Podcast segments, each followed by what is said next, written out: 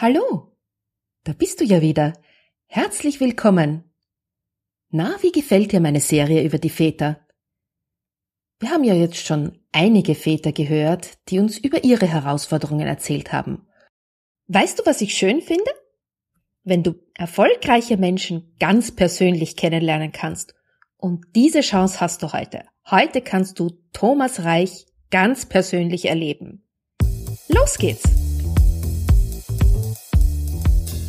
Hallo und herzlich willkommen bei Ausgelassen Leben, deinem Podcast für Ausgeglichenheit, Gelassenheit und Lebenslust. Ich bin Ilse Maria Lechner vom Entfaltungsparadies und freue mich, wenn ich auch in deinen Alltag Ausgeglichenheit bringen darf. Lass uns den Herausforderungen des Alltags gemeinsam, gelassen und mit Lebenslust begegnen.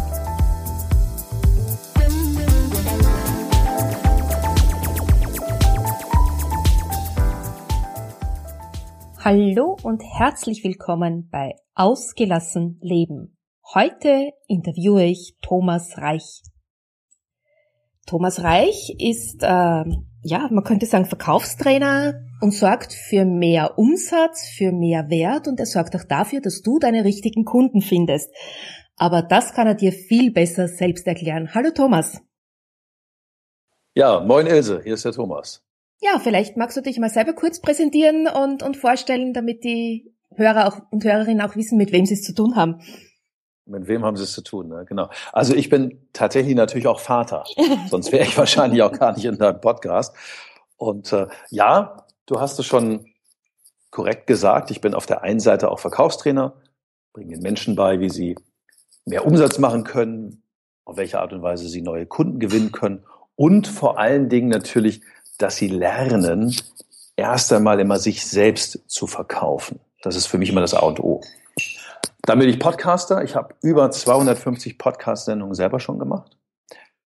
Ich arbeite mit meinen Kunden auch immer an ihrer persönlichen Business-Bestform. Also wie können sie in ihrer Persönlichkeit noch viel mehr wachsen, ihre Ziele erreichen und natürlich auch so ein Business-Modell für sich entwickeln, dass sie dann als Trainer, als Coach oder auch als Redner wirklich gut davon leben können. Ich sage mal so, dass sie an ein Jahreseinkommen von mindestens 100.000 Euro gelangen.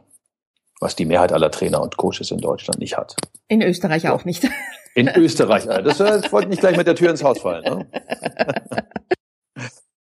Ja, aber heute bist du ja da in deiner Rolle als Vater. Es geht darum, äh, wie Männer eine andere Herangehensweise an die Erziehung haben, wie Männer Erziehung sehen und wie sich Väter auch in ihrer Rolle verstehen. Weil das ist nämlich schon grundsätzlich, glaube ich, anders als bei uns Frauen. Es sind einfach, also das ist auch wissenschaftlich erwiesen, Männer haben einfach eine andere Herangehensweise. Und das ist gut so. Sie schubsen zum Beispiel die Kinder früher in die Welt hinaus, trauen ihnen mehr zu, ähm, drängen auch mehr dazu, dass sie was selber ausprobieren und die Mütter sind halt eher so die Beschützenden, die so ein bisschen, äh, ja, auch oft hinter den Kindern her sind und schauen, dass es ihnen gut geht. Ja, ich habe ich hab ja auch davon gehört, dass Frauen und Männer grundsätzlich verschieden sein sollen. Äh, also von daher wundert es ja nicht, dass es in der Kindererziehung auch andere Themen, andere Themen gibt. Was ja von der Natur also eine gute Idee ist, nicht? Ja, richtig. ja, wie schaut es bei euch so aus? Erzähl einfach mal ein bisschen. Ja, wie schaut's bei uns aus? Du hast ja hm. eine hm. Tochter, die, die, ist, die heißt Lotta, ne? Wie alt ist die Tochter? Genau, Lotta ist jetzt gerade elf geworden, letzte Woche.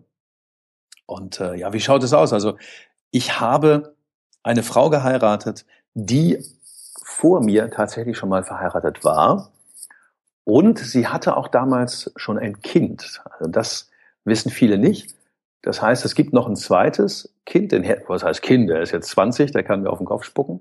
Und der Hendrik hat auch viele Jahre bei uns gelebt. Dann gab es so einen Wechsel, dass er zu seinem Vater äh, gegangen ist. Und von daher kenne ich mich halt auch so ein bisschen aus in Erziehung von Jungs und äh, Erziehung in Anführungsstrichen von Mädchen, was da so passiert. Und das sind ja auch grundsätzlich unterschiedliche Dinge, die man, die man da feststellt. Und hier bei uns ähm, in Hamburg ist es so, ja, dass wir dass wir ein Leben leben, das wir uns selber erschaffen haben, dass wir auch alles, was in der Zukunft kommt, uns selber erschaffen und dass wir uns das Leben auch leicht machen wollen. Also wir haben hier keine, keine strengsten Erziehungsmaßnahmen oder sowas. Das, das kann man nicht sagen. Es ist, es ist zwar sehr klar, trotzdem ist es eine, ich sag mal so eine lange Leine. Und ähm, ja, wir, wir schauen halt immer, dass wir der Lotta so viel Selbstbewusstsein wie möglich mit auf den Weg geben, dass wir ihr immer wieder sagen, was kann sie alles gut, was funktioniert alles gut. Ähm, sie soll auf ihre ganz persönlichen Stärken gucken. Sie soll das ausleben, was ihr Spaß macht. Also sie tanzt zum Beispiel unheimlich gerne. Und mhm. vor allen Dingen, wenn sie unbeobachtet ist in ihrem eigenen Zimmer und dann läuft Musik und sie denkt, ah, jetzt guckt bestimmt keiner irgendwie durch Schlüsselloch, äh, dann, dann tanzt sie, wenn natürlich die Eltern um die Ecke kommen, hört das abrupt auf. Oder wenn ihre Freundinnen hier sind, dann ist immer Halligalli, dann wird oben im Zimmer immer rumgetanzt und, und rumgealbert. Ähm, das soll sie auch machen. Sie soll wirklich ein, ich sag mal so ein, ein Kinderleben tatsächlich leben und ähm, nicht dieses Leben, wie, wie man das natürlich in Großstädten, so zumindest hier in Hamburg, in bestimmten Stadtteilen von Hamburg, auch äh, in Blankenese natürlich, wo wir leben, beobachten kann, dass die Kinder einen durchgetakteten Wochenplan haben. Montagnachmittag nach der Schule ist dann ähm, Flöte, äh, Dienstagnachmittag ist Reiten, Mittwochnachmittag ist Hockey, äh, Donnerstagnachmittag ist Klavier und Freitagnachmittag ist Nachhilfe. Nachhilfe, sagt Maria gerade. Ne? Da, muss, da müssen sie dann zur Nachhilfe, ähm, weil die Eltern natürlich auch so, so einen Druck machen auf Schule, ähm, so unter dem Motto, ich habe mein Abitur früher nicht geschafft in der Schule, deswegen musst du als mein Kind jetzt diesen Beweis antreten, dass du das kannst. Und den Druck, den haben wir hier nicht, den werden wir uns auch nie geben. Niemals. Ja, das finde ich auch sehr schön. Und was ich auch sehr wichtig finde in dem Zusammenhang, ist äh, eben diese Freiheit und diese Freizeit, die die Kinder brauchen.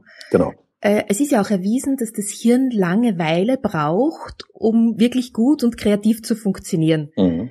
Das heißt, wenn wir immer getaktet sind, dann, dann geht ja die Kreativität flöten. Und man Absolut. sieht es ja ganz schön eben an den Kindern, ne?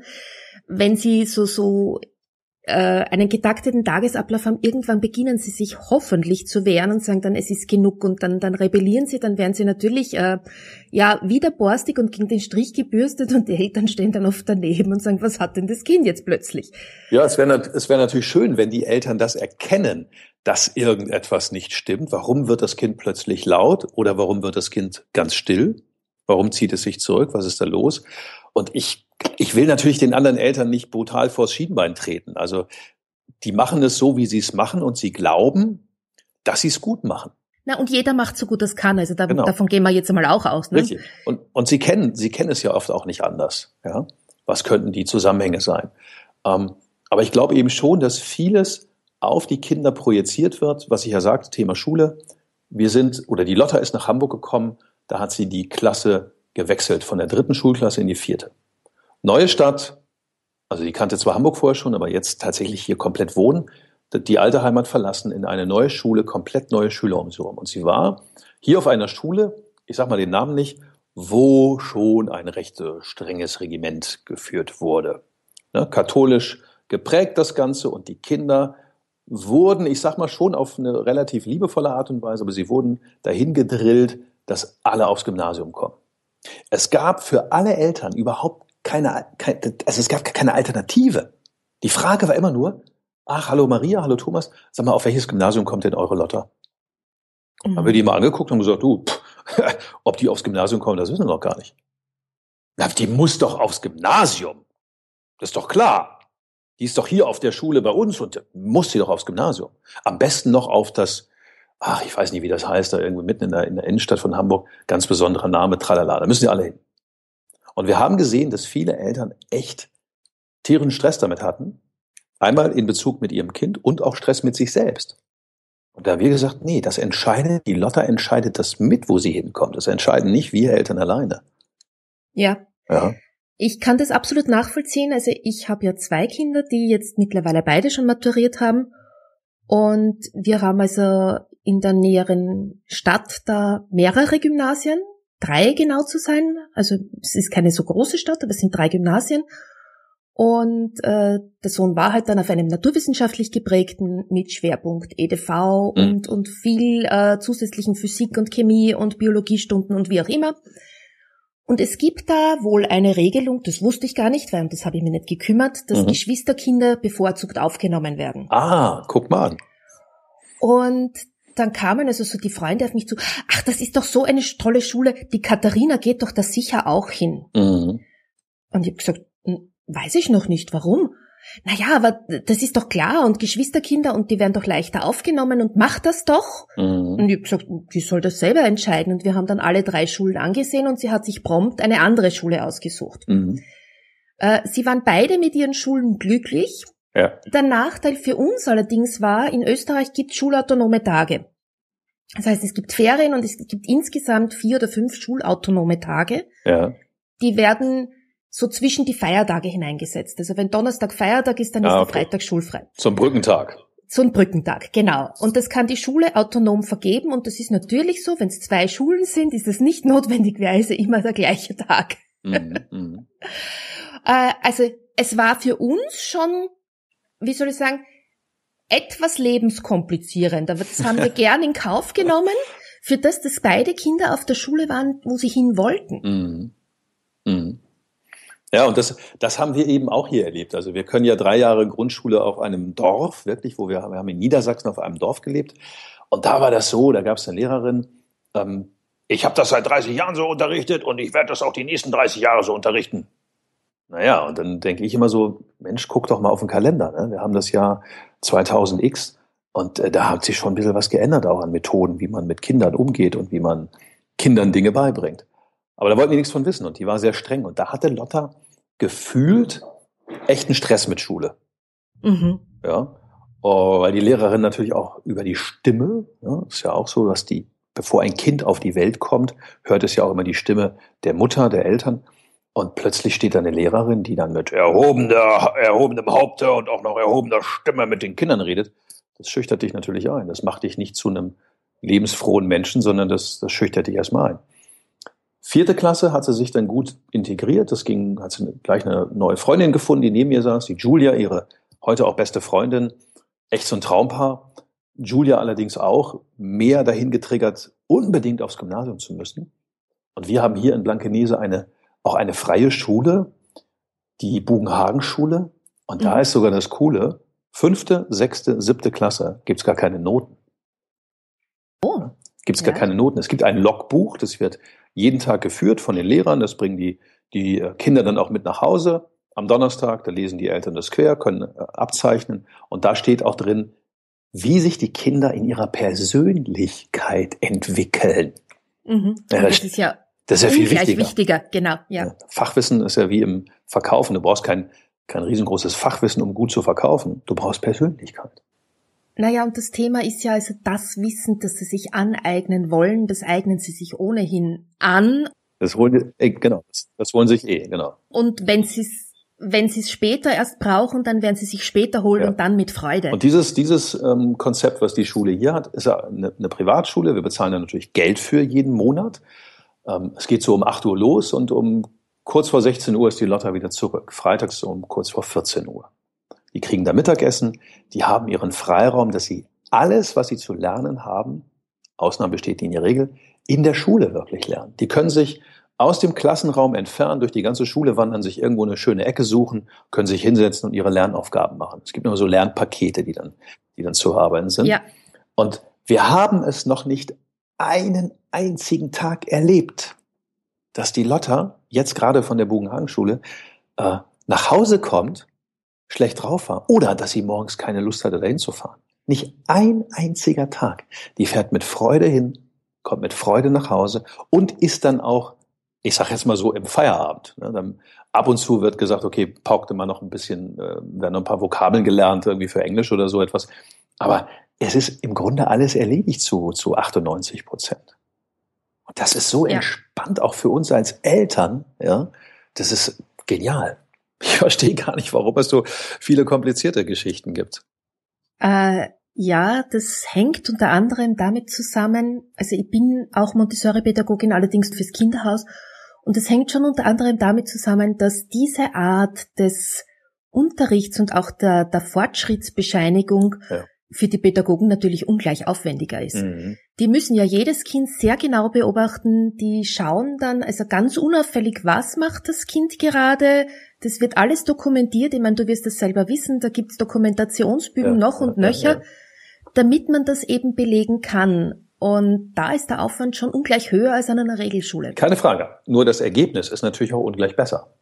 Ist auch ein anderes, ja. Und auch auf dieser Schule hier, ich mache nochmal Werbung hier für die Bugenhagen-Schule in Blankenese, ist tatsächlich, dass sie auch, sie haben eine Klassenlehrerin oder einen Klassenlehrer und sie haben immer einen Pädagogen mit dabei. Das heißt also, jedes Kind hat im Grunde, ich glaube, irgendwie 1,75 Lehrer. Ja. ja. Es ist, das ist einfach nur eine, eine, eine reine Freude. Ja. Ja, Wobei ich, also eins muss ich schon sagen, also ich breche jetzt auch eine Lanze für die Regelschulen. Es gibt sehr gute Regelschulen, okay. das muss man auch dazu sagen. Also da. Äh, ja, natürlich. Ich, wir wollen auch nicht alle über, über einen Kamm scheren. Das, das ich bin selber begeisterte Montessori-Pädagogen, aber da muss ich schon sagen, es gibt sehr gute Regelschulen und wenn man zum Beispiel die Gelegenheit nicht hat, irgend so eine tolle Schule in der Gegend zu haben, dann ist es auch gut, sich mal die Regelschulen anzuschauen, weil da gibt's große Unterschiede. Mhm. Und einfach zu schauen, wo ist mein Kind gut aufgehoben und auch wo fühlt sich das Kind wohl, weil die Kinder wissen meistens sehr genau, wo sie hinwollen. Ja. Auch mit elf schon. Ja, und es macht natürlich auch Sinn, weißt du, dass das hm, sage ich ja auch all meinen Kunden im Coaching, weißt du, wir überprüfen immer, ist das, was du da tust, ist es wirklich das, was du tun willst? Oder schlägt dein Herz für was ganz anderes? Du traust dich nur, äh, du traust dich nur nicht einen neuen Schritt zu machen. Und bei Lehrern ich will jetzt auch nicht alle Lehrer schlecht machen, also Gott bewahre. Ne? Ich bin ja auch als Coach, als Trainer auch in gewisser Form Lehrer. Ähm, doch bei manchen habe ich eben das Gefühl, die machen diesen, diesen Lehrerberuf nicht als Beruf, als Berufung, sondern nur als Job, um Geld zu verdienen und äh, ein bisschen frei zu haben. Also ich glaube schon, dass einige sich mal in Frage stellen sollten, ob das, was sie da tun, wirklich ihre Berufung ist. Auch dann wird es noch besser funktionieren. Absolut, aber das ist auch wieder ein allgemeines Problem, das ja. findet man auch in jeder Berufsgruppe. Absolut, genau. ich würde gerne noch auf was anderes zurückkommen. Ja. Du hast das ja eben erzählt, deine Frau hat einen Sohn mitgebracht, äh, den habt ihr dann also quasi im gemeinsamen Haushalt, ähm, also der hat bei ja. euch mitgelebt. Ja. Und das ist ja auch eine Herausforderung, wenn man ähm, mit einem Kind konfrontiert ist, das so weiß ich ja nicht, ich weiß ja nicht, in welchem Alter gekommen ist. Ja, aber kann ich dir verraten. Da bin ich, ich bin ja ganz offen mit den Dingen. Das kennst du auch aus meinem Podcast. Ja. Ilse, Ilse, ich war elf Jahre der eingefleischteste Junggeselle, den es je in Deutschland gegeben hat. Ja, ich hatte alles. Ich hatte eine große Wohnung. Ich hatte mein Rennrad im Schlafzimmer. Ich hatte diesen Edelstahl-Kühlschrank in der Küche und so, weißt du. Das war so eine richtige Junggesellenwohnung. Und äh, ich hatte, hatte ein Motorrad, ich hatte ein Auto, ich hatte alles, was ich brauche, materiell. Ja, damals habe ich da echt einen Fokus drauf gehabt. Und ich habe auch immer gesagt, ich, Thomas Reich, werde nie, nie, nie heiraten. Niemals. Und ich werde auch keine eigenen Kinder haben. Denn wir sind in der Familie drei Kinder. Also ich habe einen Bruder und eine Schwester. Und mein Bruder ist mit 18 Jahren, wenn Kinder Kinder kriegen, ist der Vater geworden. Ging natürlich voll in die Hose, die Nummer. Ja, zweites Kind irgendwie versucht, die Ehe zu retten, hat auch nicht funktioniert. Und dann war mein Bruder aus meiner Sicht und Beobachtung immer pleite. Immer, mhm. immer bezahlt. Naja, klar. Ja. Der ist nicht wieder hochgekommen. Ist er wirklich nicht. Also ich will es nicht weiter vertiefen, da kann man sich meinen Podcast anhören. Und meine Schwester, klassisch so, ja, irgendwann geheiratet, zwei Kinder. Und ähm, damals auch ein Freund von mir, der auch mit Vornamen Thomas heißt, den habe ich in meiner Ausbildung kennengelernt. Der ist auch mit 18 Vater geworden, hat drei Kinder gekriegt, hat versucht, damit die Ehe immer wieder zu retten, hat auch nicht funktioniert. Hat auch immer nur bezahlt und bezahlt und bezahlt und bezahlt. Und da habe ich gesagt, ich nie, nie, nie, niemals. Doch, wie ist es dann im Leben? Du triffst plötzlich eine Frau und denkst dir, okay, die ist es. Die ist es wert. Die ist es. Und dann kriegst du mit, ja, da gibt's schon einen, der ist so, Hendrik war damals knapp zweieinhalb. Und da dachte ich, na ja gut, dann ist eben so. Ja? Das ist jetzt so, Thomas. Das ist jetzt deine Aufgabe, damit klarzukommen. Und es war wirklich klasse. Ähm, dem Hendrik habe ich das Schwimmen beigebracht. Äh, ich habe ihm natürlich den Hintern abgeputzt, so weißt du, auf dem Klo und diese ganzen Geschichten. Und man hat ihm, man hat mit ihm gelesen, gerechnet und gemacht und gebaut, alle möglichen Dinge zusammengebaut. äh, das war schon alles neu. Ich habe das angenommen und ich habe mich damit auch wohlgefühlt, obwohl ich mich auch nie als äh, Stiefvater bezeichnet habe und auch das auch mit ihm nie so hatte. Also wir haben immer so auf, auf freundschaftlicher Basis miteinander auch sind wir umgegangen. Er hat mich, er hat mir nicht Papa genannt, er hat Thomas zu mir gesagt und ich habe Henry zu ihm gesagt und ich mir war auch immer klar, ich bin nicht dein Vater. Du hast einen Vater, bei dem er ja dann auch am Wochenende war und zu dem er dann eben, als er elf Jahre alt geworden ist, dann eben auch komplett gegangen ist. Ja, nichtsdestotrotz warst du zu, zu dem Zeitpunkt die Bezugsperson, die männliche. Natürlich, genau. Ja, und wir hatten viel Spaß miteinander. Wir hatten, damals hatte ich noch blonde Haare, ne? Ähm, heute bin ich schon so ein bisschen ergraut. Und ähm, ich weiß noch, dass Maria irgendwann sagte, komm doch mit dem Henrik da und dahin, holt mich irgendwie ab oder so. Und äh, da bin ich mit Henrik hingefahren. Er hatte auch damals so längere blonde Haare. wir hatten beide das gleiche Poloshirt an und es war auch damals bis oben hin zugeknöpft. Also wir standen bei Maria dann vor ihrem Geschäft. Sie hatte damals ein eigenes Blumengeschäft und sie hat sich fast überschlagen vor Lachen, weil sie sagte, was steht denn da vor mir? Ne? Die sehen beide gleich aus und dann auch noch mit der Klamotte, weißt du, so gleiches, gleiches Shirt an und auch noch bis oben zugeknöpft. War eine tolle Zeit und Hendrik, aus dem ist ein, ein junger Mann geworden mit jetzt 20 Jahren und er hat auch in der Schule so ein paar Themen gehabt. Man hat ihm ähm, nachgesagt, er hätte dieses, wie heißt es noch, ADHS-Syndrom? Auffälligkeits, Schlag-mich-tot-Syndrom, ne? Äh, ja, ich sag gern Abenteuer-Defizit-Syndrom. Ja, genau. genau. Und ey, das ist, das ist cool. Abenteuer-Defizit-Syndrom. Der konnte in der Schule, in der Schule den Hintern nicht stillhalten. Und dann hieß es, der kann dich nicht konzentrieren und dies und jenes und welches, ne? Nur, die haben ihm nicht das gegeben, was er braucht. Weißt genau. du, der hat auf, auf dem Dorf gelebt, der hat, Hendrik war immer ein, immer ein Schrauber, der hat, wenn du dem, äh, ich weiß noch, wie oft der in unserem Schuppen da Unordnung geschaffen hat, ne? weil da waren die Nägel lagen am Boden, dann lagen die Schrauber, dann war der Hammer weg, dann war die Säge weg, dann lag es im Garten, dann haben sie ein, ein Haus gebaut und wenn das Haus fertig war, ne, das, das Baumhaus, das Holzhaus, äh, ja, dann, dann gab es eine neue Baustelle. Dann war die alte nicht mehr angesagt und Thomas durfte dann wieder aus dem Holz die Nägel alle rausziehen. Ähm, und da war klar, Hendrik ist ein Praktiker. Der wird keinen Beruf ergreifen, wo er, wo er später äh, am Schreibtisch sitzt. Ja, aber warum auch? Es ist ja nicht Eben. notwendig. Wir brauchen ja all diese Berufe. Genau. Ne, das brauchen wir ja. Und das, er ist dann Kfz-Mechatroniker, so heißt es heute, ist er geworden, ist jetzt schon dabei, dass er, dass er bald seine Meisterausbildung sogar startet. Und der ist der glücklichste 20-Jährige oder einer der glücklichsten 20-Jährigen, die ich kenne. Er hat mittlerweile das vierte oder fünfte Auto. Ja, er sagt, habe ich günstig gekriegt. Dann frischt er das Ding wieder auf, verkauft es für einen höheren Wert und verdient letztendlich so auch noch wieder Geld. Ja. Und der ist total glücklich und happy damit. Ja. Der hat Benzin im Blut. ja, hab äh, einen guten Freund, den der Vater mit 13, na, mit, mit 15, 16, 16 aus der HTL herausgenommen hat. Das ist eine technische Schule, mit, die mit einem technischen, einem technischen Matura abschließt in Österreich, weil der auch mhm. nicht lernen wollte. Und der Vater hatte ein Autohaus und er hat gesagt, so aus jetzt kommst ins Autohaus. Und du fangst an als ganz mhm. normaler Lehrling ganz unten und der war glücklich. Ab dem Zeitpunkt war er glücklich. Der hat sich äh, wirklich toll entwickelt. Mittlerweile führt er dieses Autohaus und es hätte mhm. ihm nichts Besseres passieren können. Der sagt heute, ja. ich bin meinem Vater so dankbar, dass er damals wirklich diese Konsequenz besessen hat und mich quasi am Schlawittchen zu nehmen und zu sagen, so raus aus der Schule. Mhm. mhm. Das ist ja so ein Punkt, du hast, hast mir auch ähm, vorher so ein paar Stichpunkte zugeschickt, über die wir reden wollen. Einer davon ist ja, was hilft dir, mit deinem Kind in Beziehung genau, zu treten? Ja. Und das passt ja wie die Faust auf das berühmte Auge. Wahrnehmen, was da wirklich ist. Ja, wahrnehmen, was mit dem Kind ist. Sich Zeit nehmen, um mit dem Kind zu sprechen. Da zu sein, präsent zu sein. Das, das vermisse ich heute an, also nicht nur in der, in der Erziehung von Kindern, Eltern, Kind, sondern das vermisse ich natürlich auch, wenn sich Menschen so treffen, auf freundschaftlicher Basis, man will abends essen gehen und alle daddeln dann noch mit ihrem Handy rum, dann stehe ich auf und gehe. Habe ich keinen Bock drauf. Mhm. Ja. Und dieser Punkt, dass dieser Vater seinen Sohn natürlich wahrgenommen hat, beobachtet hat, mit ihm gesprochen hat und gesagt hat, hey, da, ver, da verödet der. Hol ihn da raus und zeig ihm was anderes. Ja. Also mit dem Kind in Beziehung treten, wirklich ist der Punkt, präsent zu sein. Alles fallen zu lassen, und zu sagen, jetzt bin ich da und es ist, das Handy ist weg, der E-Mail-Account ist geschlossen.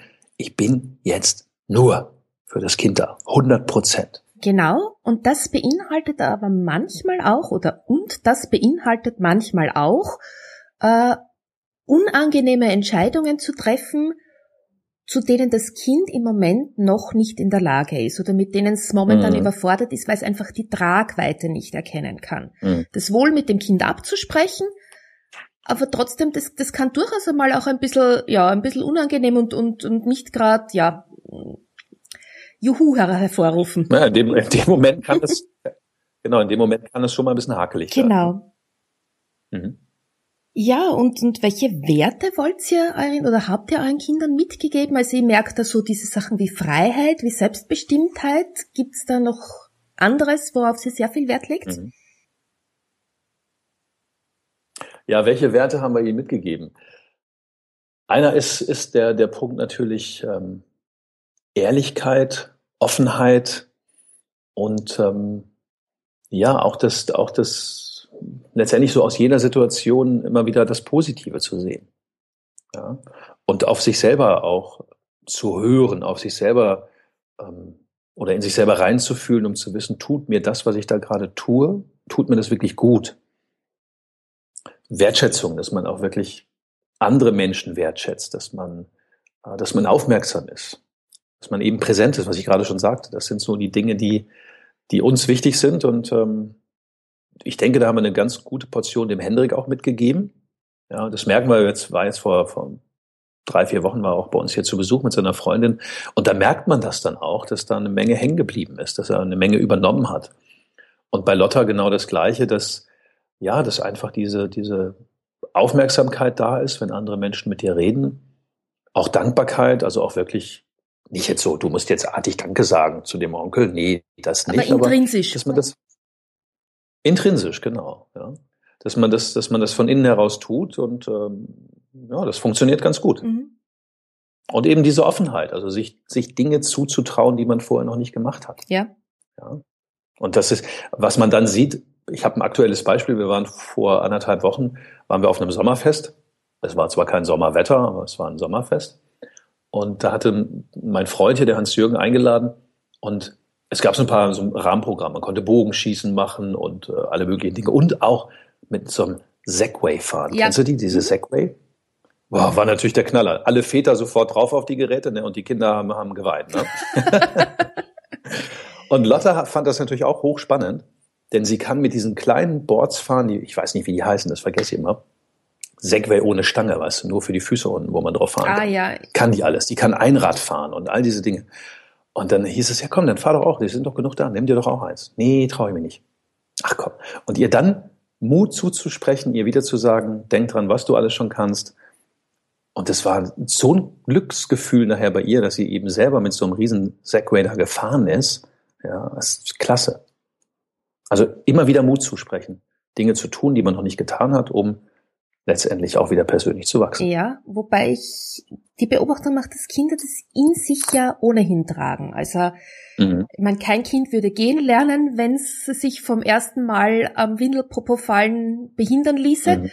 Das heißt, in der Beziehung können wir Erwachsenen ja oft noch von den Kindern was lernen. Ja, wir, uns wird, wir, wir verlernen es ja. Das ist, und ja. es wird es ja abge, abge, wie heißt es immer so schön, es wird es ähm, abtrainiert. Abtrainiert.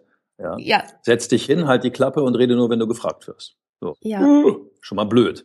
Und ähm, wir kommen ja alle mit 100% Selbstbewusstsein auf die Welt. Und die Welt draußen, alle, die in unserem Umfeld sind, die sorgen dann dafür, dass dieses Selbstbewusstsein, dieser Selbstwert sinkt. Das ist einfach so. Ja, äh, nicht die ganze Welt, aber doch oft, ja. Die ganze nicht mit. Ja, klar, du, ja, klar, du hast ja auch nicht mit der ganzen Welt zu tun, aber wir kennen das doch. Ich meine, man braucht ja, ja natürlich. in Gespräche reinhören, dann heißt es immer, oh, stell dir das mal nicht so einfach vor. Das wird schwer. Das würde ich mir nochmal gut überlegen an deiner Stelle. Ja? Schuster, bleib bei deinen Leisten. Du bist ein Mädchen, das kannst du nicht. Du bist ein Junge, das kannst du nicht. Also das, das ist ja schon das, was Kinder hören in ihrem Umfeld nicht zwingend von den eigenen Eltern. Dann kommen die Großeltern oder die Tanten oder die Onkels oder die Familie der Freundin, wo man zu Besuch ist und und und, die kommen dazu. Ja, na, man muss ja schon zugeben, ehrlicherweise, also auch wenn wir jetzt gut trainiert sind und uns überlegen, was wir sagen und was wir unseren Kindern weitergeben, manchmal, also zumindest geht's mir so, ich weiß nicht, ob es dir auch manchmal so geht, werden wir natürlich auch von unseren eigenen Erziehungsmustern eingeholt. Keine Frage. Also. Und ich beobachte mich dann selber, da sage ich dann etwas und dann stehe ich da und dann denke ich mal, stopp mhm. und fang noch mal von vorne an, so wie ich es gerne machen möchte. Mhm. Und nicht so, wie es einfach in mir angelegt ist, weil ich so geprägt bin. Mhm. Na, das ist schon klar. Also da bin ich auch voll bei dir. Ich, ich bin kein Übervater, ich bin nicht perfekt und ich, ich will auch nie perfekt werden. Denn nach Perfektion kommt für mich nichts mehr. Dann gibt es keine Steigerung mehr, dann bist du am Ende. Und äh, natürlich kommen manchmal Dinge aus der, aus der eigenen Vergangenheit, aus der eigenen Prägung heraus. Vielleicht bin ich so eine kleine Ausnahme, dass ich eben mit 17 Jahren die Entscheidung getroffen habe, ganz bewusst, ich werde nie, nie, nie so wie meine Eltern. Ich habe also, meine Eltern waren klassische Arbeiter, die haben wirklich körperlich immer hart gearbeitet, um Geld zu verdienen, um sich am Leben zu halten. Und ähm, wenn mein Vater dann abends nach Hause kam, gab es Abendessen für ihn, hat sich aufs Sofa gelegt und dann ist er vor Erschöpfung auch eingeschlafen. Und das war mir ein Leben, wo ich wusste, das willst du nicht. Ich wusste zwar nicht, was will ich wirklich und wie funktioniert es, dass es anders geht. Ich kannte keine andere Welt. Ich kannte nur die Welt meiner Eltern. Und ich kannte, ja gut, ich kannte die Welt meiner ersten Ausbildung. Ich habe in einem Sägewerk eine Ausbildung gemacht. Ich habe also Bäume klein gesägt. Mhm. Und ähm, dieses Sägewerk gehörte einer Unternehmerfamilie, die auch noch Kalksandsteinwerke haben, Spedition, Immobilien. Und der Juniorchef, der war damals also gefühlt für mich sechs, sieben Jahre älter als ich. Und der fuhr schon Porsche. Und da dachte ich immer so, boah, wenn du auch mal Porsche haben willst, dann, ja, dann musst du Unternehmersohn sein. Das, mit deinem Vater geht das nicht. Ja. Also ich habe vieles von dem, was meine Eltern mir so mitgegeben haben, vieles auch wirklich abgelegt und fallen gelassen. Trotzdem kann ich heute sagen, ja, ich bin froh, dass ich die Eltern hatte, denn die haben das aus mir gemacht, was heute aus mir geworden ist. Das hat genau, ja damit so zu tun. Ja. Also ein letztes Beispiel, mein Bruder. Mein Bruder ist seit 16 Jahren Hartz-IV-Empfänger.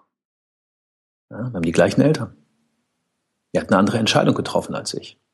Das meine ich auch nicht verwerflich. Er hat einfach andere Entscheidungen getroffen in seinem Leben als ich. Ja, natürlich. Das, ähm, das ist auch so. Wir treffen alle andere Entscheidungen. Ich habe auch andere Entscheidungen getroffen als mein Bruder. Und ähm, wenn wir unsere Lebenswege betrachten, dann ist er immer direkt auf seine Ziele zugegangen. Ich habe mich in Spiralen angenähert. Mhm. Ähm, das hat beides seine Vorteile. Ja, genau.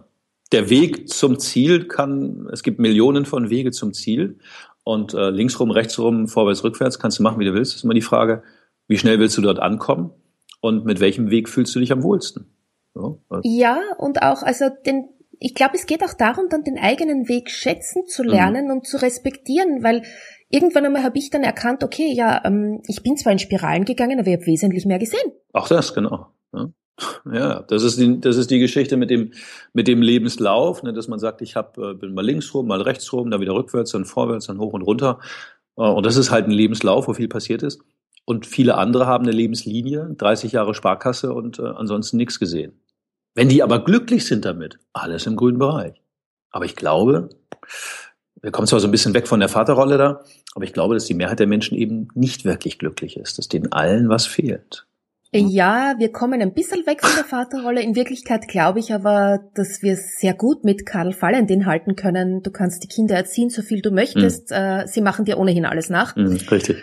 Also ich glaube schon, dass eine gute Vorbildwirkung äh, sehr viel bewirken kann. Mhm. Und insofern ist, glaube ich, auch als Eltern immer wichtig, dass wir uns mit uns selber auseinandersetzen und dass wir auch schauen, wie geht's mir in der Situation, was löst es in mir aus. Mhm. Und dass auch viele Konflikte ähm, nicht so eskalieren würden, wenn wir oder nicht so eskalieren, wenn wir uns als Eltern einfach bewusst damit auseinandersetzen und auch schauen, was macht's mit mir. Mhm. Also ich habe das ganz stark beobachtet, wie meine Tochter in der Pubertät war. Ähm, die hatte eine Freundin, die war also sehr, ja, also so typisch pubertär, halt, mhm. halt, mit knallenden Türen und und ah, und ich will das nicht und großem Geschrei und was ich was. Und das Spannende war, ihre Mutter ist auf dieses Verhalten eingestiegen. Die ist auch hineingekippt. Und im Nu waren da zwei pubertierende Mädels nebeneinander, die sich gegenseitig gefetzt und angeschrien haben. wo ich gesagt, und meine Tochter hat dann immer gesagt, ja, und du bist nicht meine Freundin, sage ich, nein, das ist nicht meine Aufgabe. Mhm. Ich bin deine Mutter und als solche ähm, bleibe ich aber auch in meiner Mutterrolle und brauche mich nicht in dein Verhalten hineinziehen zu lassen. Mhm. Heute mit 18 kann sie das gut respektieren. Also heute ist es so, dass sie sagt, ich bin so froh, dass du bist, wie du bist. Aber mhm. mit 14 hat sie mir täglich um die Ohren geknallt und die anderen Mamis, die, die sind viel ja, freundschaftlicher ja. und, und die machen jeden Blödsinn mit und du machst das nicht und ich weiß nicht was. Ich glaube, das ist auch, das ist, denke ich, auch ein, eine Altersgeschichte, eine Entwicklungsgeschichte, dass ähm, wenn deine Tochter jetzt 18 ist, dann, dann kann jetzt, jetzt natürlich eher das Gefühl sein, weißt du, wenn man auch unterwegs ist mal in der Stadt oder so, oder man macht man ein Wochenende, dass man nur zu zweit verbringen, Mutter und Tochter, da kommt, glaube ich, auch irgendwann so dieses Ding, dass man das Gefühl bekommt, ja, jetzt ist meine Mutter auch meine Freundin. Jetzt ist es auch so, aber genau. jetzt, jetzt passt's auch. Ja, genau, ja. Und das ist mit, mit, mit Vater, mit dem, mit dem Vater und dem Sohn ähm, sicherlich ähnlich, ja. Ähm, ist ja immer so das Thema, die, die Rolle des Vaters. Ne? Gibt, es, gibt es die Rolle schlechthin? Was ist die Vaterfigur? Und ähm, ich selber habe das nicht so gehabt, äh, wie ich das bei anderen gesehen habe. Also mein Vater hat die Dinge so gemacht, wie er sie gemacht hat. Ich habe heute mit 51 dafür natürlich ein anderes Verständnis, als ich das damals hatte, mit, mit 20, mit 30 oder auch noch mit 40. Und ähm, ich habe auch Anfang diesen Jahres habe ich tatsächlich eine Familienaufstellung gemacht für mich und wollte mal wissen, was hängt da alles noch so an mir dran, ja? Was klebt da noch so an mir? War sehr spannend, denn äh, ich habe diese Aufstellung auf so einem auf so einem Teppich gemacht, ja, wo dann mhm. so, ich habe da so Filzlappen verteilt und mein Vater war außerhalb von diesem Teppich. Also er war, alles andere lag auf dem Teppich, mein Vater war außerhalb. War sehr krass. Und dann haben wir die Dinge mal so angeschaut mit dem Tasso. Und ähm, als wir dann letztendlich damit fertig waren, ähm, stand mein Vater wirklich hinter mir. Also die neue Aufstellung dann danach war, dass mein Vater hinter mir stand und mir im Grunde so über die Schulter blicken konnte. Und auch den Rücken stärkt. Den quasi. Rücken stärkt. Und der das im, im Grunde immer, immer sehr stolz auf viele Dinge war, die ich gemacht habe das aber eben auch nicht, nicht zeigen konnte, nicht sagen konnte. Er hat es immer anderen Menschen erzählt. Ja, der Thomas und oh, jetzt ist er auf der Technikerschule und jetzt macht er dies und jenes und welches und er baut sich das Blockhaus, was er als Kind schon haben wollte. Das hat er anderen erzählt, aber mir konnte er das nicht sagen. Und ähm, mein Vater, ich sage immer so, mein Vater hat mir nie die Welt erklärt. Weißt du, so, ich habe da immer dieses Bild davon, dass der Vater irgendwann zum Sohn sagt, äh, komm ein Junge, entweder steigt man auf den Berg, man guckt vom Berg runter ins Tal oder man sitzt am Meer und dann trinkt man vielleicht eine Flasche Bier oder so und einen Kaffee oder und dann sagt der Vater, okay, ich, ich erzähle dir mal die, die wichtigsten Dinge des Lebens, ja, wie das Leben so funktioniert, wie die Welt so funktioniert. Das hatte ich nie. Ich habe das äh, auch damals nicht vermisst, weil ich es, ich kannte das ja einfach nicht. Und als ich 23 war, nach Hamburg gegangen bin und hier ein Studium gemacht habe, da hatte ich einen Freund, Michael Müller, und der hatte, der hatte diese Vaterfigur. Der hatte mal ganz viel von seinem Vater erzählt. Und wenn wir auch irgendwelche Dinge lösen durften dafür das Studium, irgendwelche Themen, da wusste ich, da brauchst du einfach, also ich, Thomas, brauche meinen Vater nicht fragen, der, der weiß da nichts von. Und der Michael immer gesagt, ich frage meinen Vater, der weiß das. Und das fand ich irgendwie immer, also ich fand das klasse. Ich dachte so, Mensch, das, das habe ich nicht. Da habe ich angefangen, das letztendlich so ein bisschen zu vermissen. Ja. Ja, wobei ich glaube, dass es äh, genau das, das Leben uns ja dann beibringt, auch unsere Eltern in ihrem Sein zu respektieren, weil wir, wenn wir selbst Eltern sind, dann merken, dass es ähm, nicht immer ganz so einfach ist mhm. und dass wir auch die Dinge nicht immer so machen, wie wir es uns wünschen. Wir bemühen uns, wir tun das Beste, was wir können. Aber manche Dinge würden wir mit Abstand und mit, was ich nicht, zehn Jahren Abstand dann auch anders entscheiden. Und ich glaube, das macht auch so ein bisschen milde den eigenen Eltern gegenüber, uns äh, festzustellen dann so, okay, der konnte halt damals mhm. nicht anders und der war halt auch in einer Situation vielleicht, wo er, wo sein Hauptding war, ähm, genügend äh, Ressourcen heranzuschaffen, damit die Familie überleben kann. Ne? Ja, das war das. Also bei meinem Vater war das so. Der hat wirklich immer dafür gesorgt, dass die Familie genug zu essen im Kühlschrank hat, ähm, dass alle in Anführungsstrichen klingt vielleicht ein bisschen übertrieben, wirklich äh, überleben, dass alles da ist. Nicht im Überfluss, aber so, dass es dass es ausreicht. Genau. Und ähm, ja, wenn man das nicht anders kennt, ist das so. Und ich habe es auch leider, sage ich mal so, ähm, ein bisschen versäumt. Mein Vater ist mit 67 recht früh gestorben. Sein eigener Vater wurde 97. Der hat noch härter mhm. gearbeitet als mein eigener Vater. Mein Großvater war Maurer. Und ähm, als mein Vater die Diagnose bekam im Jahr 2009 im Herbst, dass er Lungenkrebs hat, haben wir natürlich alle geglaubt, okay, das kriegt man in den Griff. Er selber auch. Er hat uns auch immer nur die Hälfte erzählt, was die Ärzte ihm erzählt haben. Ne, da hat er immer so ein bisschen tricky-mäßig gearbeitet. Und ähm, ich hatte dann auch damals äh, so gesagt, Mensch, was möchtest du noch so alles erleben? Aber manchmal traut man sich das auch nicht auszusprechen, weil man denkt, wenn ich jetzt frage, was möchtest du noch erleben, kurz bevor du in die Kiste springst, ne, auch blöd. Aber er, er wollte, er wurde auch ruhig, er wollte dann auch gar nicht mehr so viel. Ähm, aber früher, wo er noch so im Saft war, hat er auch gesagt, oh, ich würde gerne mal nach Kanada in Urlaub fahren. Ich würde gerne ein Beetle Cabriolet haben. Also ein Beetle hatte er, aber nicht als Cabriolet und all solche Geschichten. Mhm. Oder ein Porsche, ne, so Männer von Träumen. Und ich weiß noch, ich habe es auch, ich habe mir tatsächlich diesen Kindheitstraum, ich hatte davon erzählt, der Juniorchef fuhr einen Porsche. Und ich habe mir tatsächlich im Jahr 2011 einen Porsche gekauft. Porsche Cabriolet. Mhm. Mit einem Kumpel zusammen. Also ich habe noch so eine Doppelnummer gefahren. Und ähm, die erste Tour, die ich mit diesem Porsche Cabriolet gefahren bin, war mit meinem Vater, der allerdings 2011 schon verstorben war. Das heißt, ich habe mich ins Auto reingesetzt, habe das Ding gestartet, das war geil, immer schon ein geiles Feeling, da brummt's auch im Hintern. Und dann hatte ich meinen Vater auf dem Beifahrersitz. In Gedanken. Mit ihm habe ich eine Runde gedreht. Ja. Das ist ein schönes Bild, ja. Und habe so, ja. hab einfach gesagt, Mensch, das ist, schau mal, du wolltest immer so ein Ding haben, ich habe das jetzt, ich habe das jetzt für dich übernommen. Und äh, mhm. hör mal, wie, wie geil das Ding klingt und was der für einen Sound hat und welche Beschleunigung wir durch die Kurve jagen können. Und ähm, er saß im Grunde nebenbei. Ja, nebenbei, nebenan, also naja, neben mir. ja. ja, ja, verstehe schon. Verstehe schon. Ist ein wunderschönes Bild. Und mit dem würde ich jetzt auch gern schließen, beziehungsweise hast du mir da jetzt quasi eine Frage in den Kopf eingepflanzt. Ja. Äh, was sollen deine Kinder mal über dich sagen? Ilse, das ist ja öffentlich hier.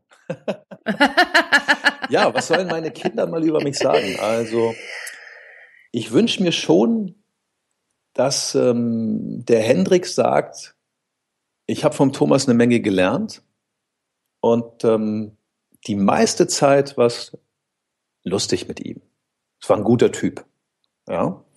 Mhm. Und bei Lotta, also da bin ich ja nun wirklich der leibliche Vater, bei Lotta, ja, was wünsche ich mir auch, dass, dass sie sagt irgendwann, mein Vater hat, ja, hat, hat mir alles er, ermöglicht im Leben, was, was, was ihm möglich war und er hat mich immer gestärkt, er hat mir immer Mut gemacht. Also das soll der Henrik natürlich genauso gerne sagen, wenn er mag. Er hat mir immer Mut gemacht, ähm, in meiner Persönlichkeit zu wachsen und das aus meinem Leben zu machen, was ich wirklich machen will.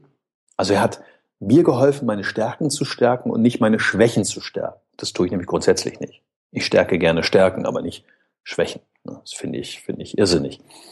Ja, und ähm, dass im Grunde alle, alle Leute sagen, der, das war ein guter Typ und äh, es war immer inspirierend irgendwie mit ihm.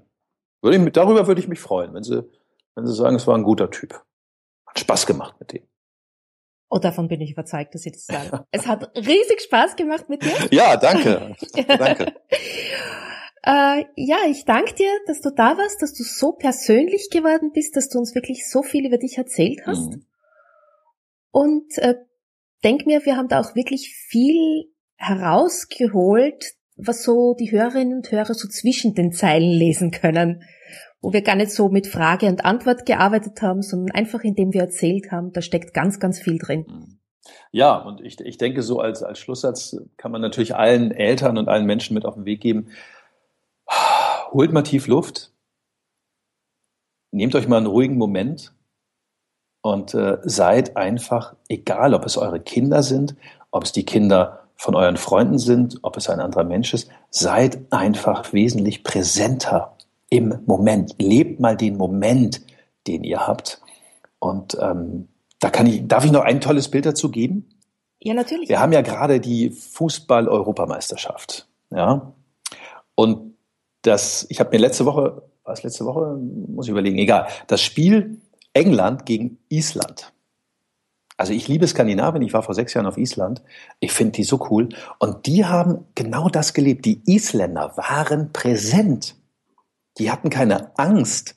Ich brauche keine Angst haben vor Kindererziehung. Mache ich alles richtig? Mache ich was, was mache ich falsch? Sondern präsent zu sein. Die Isländer haben total präsent auf dem Platz gestanden. Einer für alle, alle für einen. Die, hat, die Isländer haben auch ganz präsente Finanzkrise überlebt. Auch das, ne? ja, auch das noch. ja. Und die Engländer hatten die Hosen gestrichen voll. Die sind auf den Platz gegangen und hatten Schiss, weil sie wussten, scheiße, die Isländer, gegen die haben wir noch nicht gespielt, wir können nicht einschätzen. Ne, ne? Die Engländer hatten die blanke Angst. Ja. Und das ist, das kann man so übertragen. Präsent sein, da sein. Das ist jetzt das wichtigste Spiel.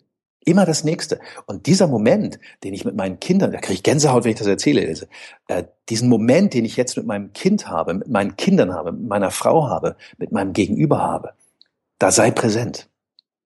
Ja, und auch den Spaß zu haben. Ja, natürlich auch noch Dieses, Spaß zu haben. Diese Freude da zu sein und, und das zu erleben, ja. Wasserbomben werfen, Sandburgen zu bauen und äh, allen möglichen Was Blödsinn auch immer, ja. Klingelstreich beim Nachbarn und sich nicht erwischen lassen, ne? ganz klar. Ja. Ja. Wir könnten noch Stunden weitermachen, wir beide, glaube ich, ne? Genau, ja, ein wunderschönes Schlusswort und ich glaube, wir machen wirklich Schluss, weil sonst wird das ja. der längste Podcast, den ich ever hatte. Aber es war so spannend. Herzlichen Dank. Ja, bitte, bitte gerne. Vielen Dank, dass du dass du aufmerksam geworden bist auf, auf mich und meinen Podcast und gehört hast, der Thomas hat eine Tochter und den will ich mal interviewen. Also herzlichen Dank auch an dich, äh, liebe Ilse. Danke. Das war diesmal ein ganz schön langes Gespräch. Aber ich fand's ganz interessant. Ich hoffe, es hat dir genauso gut gefallen wie mir. Ja, die Show Notes findest du wie immer unter www.entfaltungsparadies.at slash agl minus Episode 25. Wenn dir dieser Podcast gefallen hat, freue ich mich natürlich über eine 5-Sterne-Bewertung bei iTunes oder Stitcher. Und wenn du mit mir Kontakt aufnehmen möchtest, dann kannst du das gerne unter office@entfaltungsparadies.at tun. Ich freue mich, wenn du mir was zu sagen hast, egal ob es etwas Angenehmes ist, über das freue ich mich natürlich besonders, aber ich nehme natürlich auch gern Kritik auf, damit ich noch besser auf deine Wünsche eingehen kann. Ja, und beim nächsten Mal, da gibt's dann wieder ein ganz sachbezogenes Thema. Es wird um alleinerziehende Väter gehen. Ich freue mich schon auf dich. Tschüss!